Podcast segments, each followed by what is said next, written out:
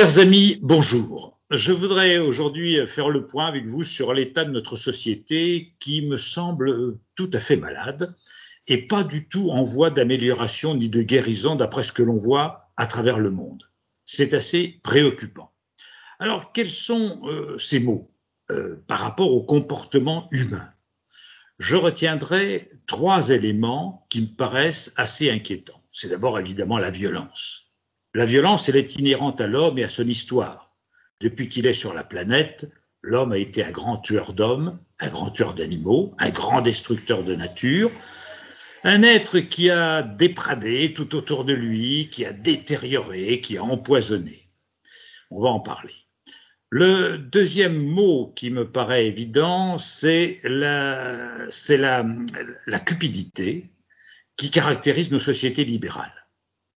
Et la troisième, le troisième euh, inconvénient, la troisième maladie, c'est un certain irrationalisme de la part des populations. La violence, tout d'abord elle est quotidienne. Je partirai d'un débat qui a eu lieu sur France Inter le 13 juillet dernier à midi, où le président national des chasseurs était opposé à un protecteur de la nature. Et à titre d'argument, il a fait valoir, le président national des chasseurs, l'homme qui voulait choper les opposants pour leur casser la gueule, selon son expression, euh, il a exposé que d'instinct, les enfants veulent tuer des oiseaux les enfants veulent tuer des oiseaux quand ils les voient. Alors je ne sais pas où il a trouvé ces enfants-là, mais moi j'ai connu plutôt des enfants qui, quand ils voient un oiseau ou un animal, ont plutôt envie de le nourrir, de l'apprivoiser, de le connaître, et qui lui veulent du bien. On ne doit pas vivre tout à fait sur la même planète, mais je n'en suis pas surpris. Je n'en suis pas surpris parce qu'il y a en effet un fossé culturel, civilisationnel, psychologique, un fossé presque infranchissable qui nous sépare euh, des chasseurs et des gens qui tuent, que ce soit tuer leurs semblables dans des guerres, dans des affrontements, dans des faits divers, dans des crimes, ou que ce soit tuer des animaux, surtout quand c'est pour se distraire et s'amuser. Je ne pense pas que tous les enfants aient envie de tuer des oiseaux quand ils les voient, contrairement à ce qu'a exposé le président national des chasseurs. Mais chez lui, la pulsion de mort est instinctive. Pour lui, c'est une évidence. L'homme est un tueur et doit rester un tueur, quel que soit l'état de la biodiversité, quel que soit l'environnement dans lequel l'homme vit, quand bien même ce serait dans une super mégapole où il n'y a plus de nature, il y aurait toujours cet instinct et cette pulsion de mort. Alors, là, je comprends que nous ne pouvons pas avoir de dialogue entre nous, puisque nous n'appartenons pas en quelque sorte à la même espèce. Euh, moi, quand je rencontre un être vivant, j'ai pas envie de le tuer, j'ai pas envie de lui nuire, j'ai pas envie de le faire souffrir, j'ai plutôt envie euh, d'être compatissant, bienveillant, et d'essayer d'apporter euh, de la douceur à ce monde qui euh, souffre déjà assez comme ça de maladies et d'accidents sans qu'on y ajoute le sadisme, la cruauté, et qu'on fasse de cette violence une occasion de joie, de plaisir, de distraction. Vous savez, la violence, c'est le contraire de la force. La force sait où elle va, sait ce qu'elle veut, et veut souvent le bien. La violence, elle, est brutalité primaire.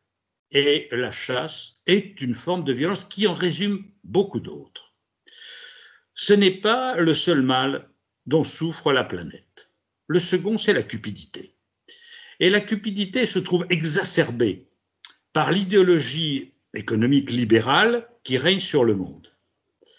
Vous voyez, ces jours-ci, le Conseil d'État français a annulé un décret du gouvernement qui autorisait euh, la FNSE, enfin les agriculteurs, vous savez, les agriculteurs, disons, productivistes, Hein, ceux qui ne sont pas bio, ceux qui ne sont pas à la Confédération paysanne, les agriculteurs tendance FNSEA, ils ont autorisé à épandre des produits chimiques, des pesticides, jusqu'à 3 mètres des habitations voisines. Distance de sécurité, 3 mètres. Le Conseil d'État a estimé que cette distance de protection était insuffisante. Que nous dit cette affaire? Elle nous dit tout le poids des lobbies sur l'appareil d'État. Alors nous en souffrons en France, mais dans le monde, c'est généralisé.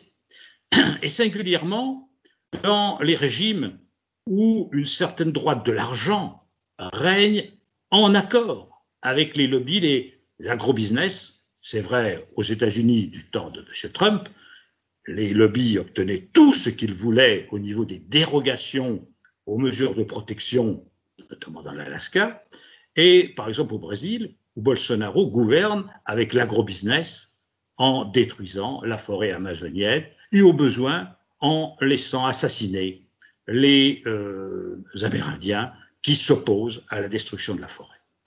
Donc nous voyons que dans le monde, l'argent, le commerce, les affaires, la finance font la loi et passent bien avant toutes les autres considérations.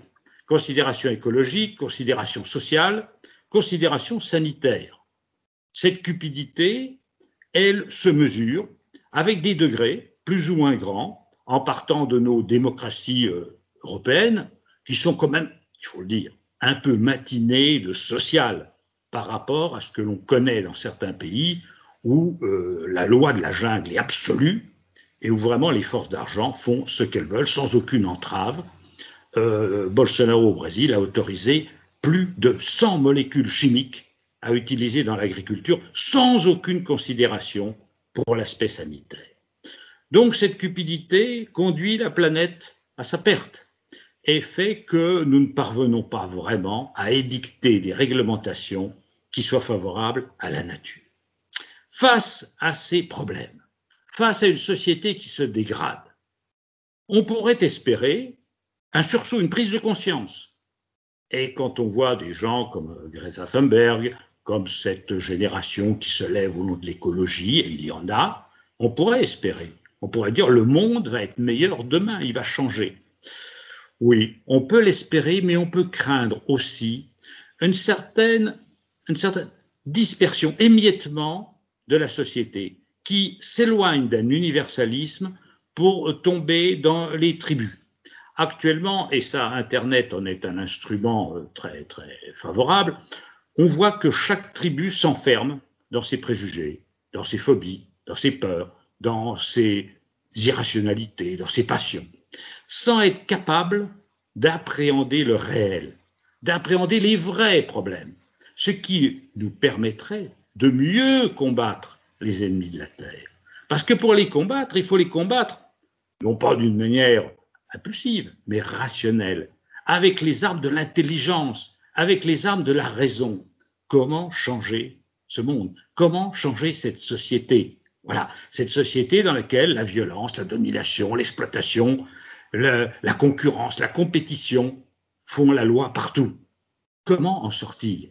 Eh bien, c'est d'abord en comprenant les mécanismes qui sont à l'œuvre et en tapant là où il faut taper, c'est-à-dire sur les vrais problèmes et pas se disperser, comme j'observe actuellement dans toutes les directions, avec beaucoup d'irrationalité.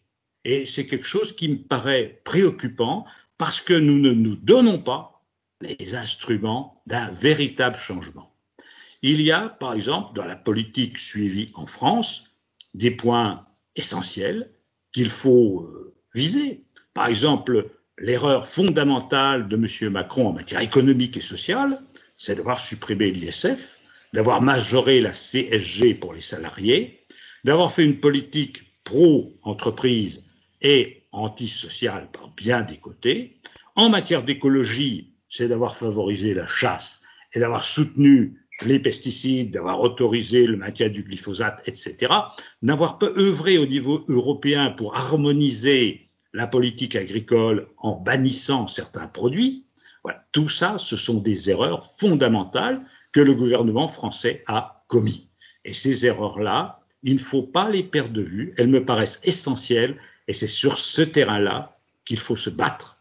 Mes amis, je vous souhaite un bon euh, mois d'août Profitez de vos vacances pour ceux qui en ont. Et on se donne des rendez-vous à la prochaine fois. Merci de votre fidélité à nos chroniques.